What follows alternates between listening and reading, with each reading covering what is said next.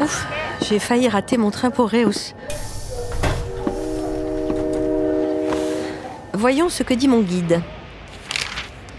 Tous les joyaux de l'art moderne ne sont pas à Barcelone, bien au contraire. La ville de Reus en abrite quelques-uns, parmi les plus beaux, dont l'Institut Peremata et la Casa Navas, construit par l'architecte Luis Domenech y Montané. Encore lui. Décidément, il est partout.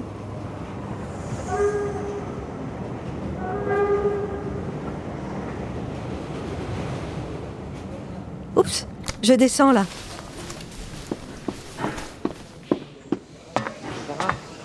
Sarah, c'est moi, Luis Domenech Montané. Ah, monsieur l'architecte, merci d'être venu me chercher. Chouette idée de m'avoir conseillé le train.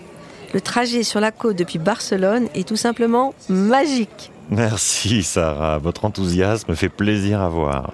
La dernière fois que je suis venu ici, il y a ma foi plus d'un siècle, Reus était porté par l'euphorie économique. La bourgeoisie locale fortunée était prête à toutes les folies architecturales, vous allez voir. Et je vous emmène à la Casa Navas. Nous sommes à moins d'un quart d'heure à pied. Domènec y Montaner, l'alter ego de Gaudí. Allons-y, j'ai hâte de la découvrir et de faire connaissance avec la ville natale de Gaudi.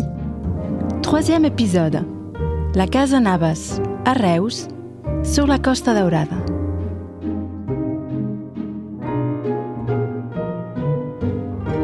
Une ville qu'il a quittée à 16 ans pour continuer ses études à Barcelone.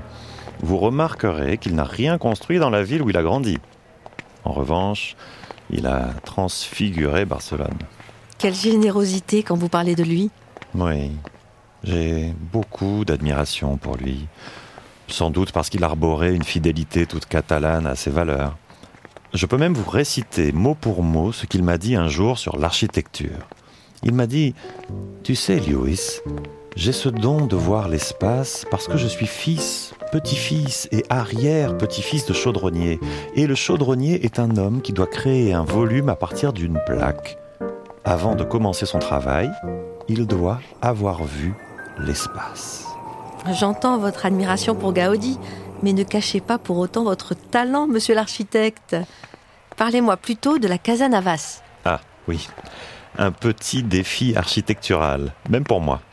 Joachim Navas, un riche commerçant en textile, m'avait demandé de lui construire un magasin et son lieu de vie au même endroit. Tenez, nous y sommes. Admirez la guapa del mercadal. La belle du marché. Je comprends mieux son surnom. Cette pierre blanche et tous ces détails sur le balcon, on dirait de la dentelle. Et vous n'avez pas vu l'intérieur. La maison a été inaugurée en 1908. Enfin, si je suis honnête, les travaux se sont prolongés jusqu'en 1911. Bref, laissez-moi vous proposer un voyage dans le temps. Ah Mais où suis-je? Bienvenue dans la maison magasin de Joachim Navas.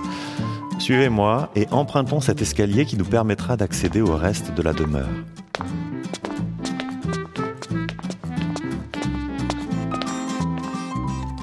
On se croirait dans un palais vénitien. La maison n'a quasiment pas bougé depuis le jour où je l'ai quittée. Quelle belle surprise Tout est intact. Le banc de pierre et sa tonnelle sculptée sous laquelle Joachim et moi discutions. Même les milliers de pas qui ont parcouru l'entrée n'ont pas abîmé le sol. Les papillons dessinés sur les mosaïques qui volent encore. Et ces fleurs partout, sur les vitraux et sculptées sur les murs. On se croirait dans le jardin d'Éden. Des lilas, des roses, des tournesols et. Un oranger Louis, il y a un oranger Nous n'avions pas la place pour construire un jardin à l'extérieur, alors Gaspard et moi l'avons reproduit à l'intérieur. Gaspard? Gaspard Omar, le décorateur. Nous avions budget illimité pour travailler main dans la main, à tel point que cent ans plus tard, je suis bien en peine de discerner ce qui relève de son art ou du mien. On monte encore? Oui, il y a deux étages et je veux vous faire voir la terrasse. Waouh Et ces lucarnes au sol, elles laissent passer la lumière pour la boutique en dessous, j'imagine? Exactement. Et maintenant, on redescend, j'ai encore quelque chose à vous montrer.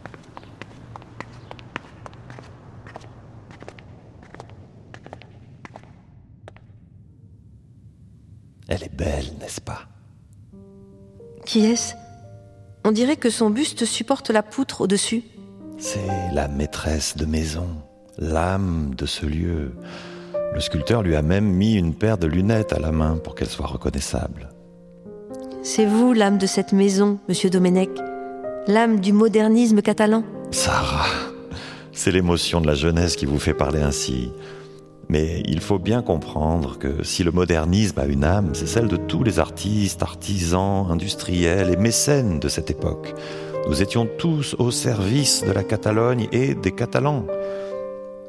Mais le temps passe et je dois m'en aller. Ne m'en veuillez pas si je vous laisse terminer la visite seule. Adieu, Sarah. Ou à demain. Qui sait?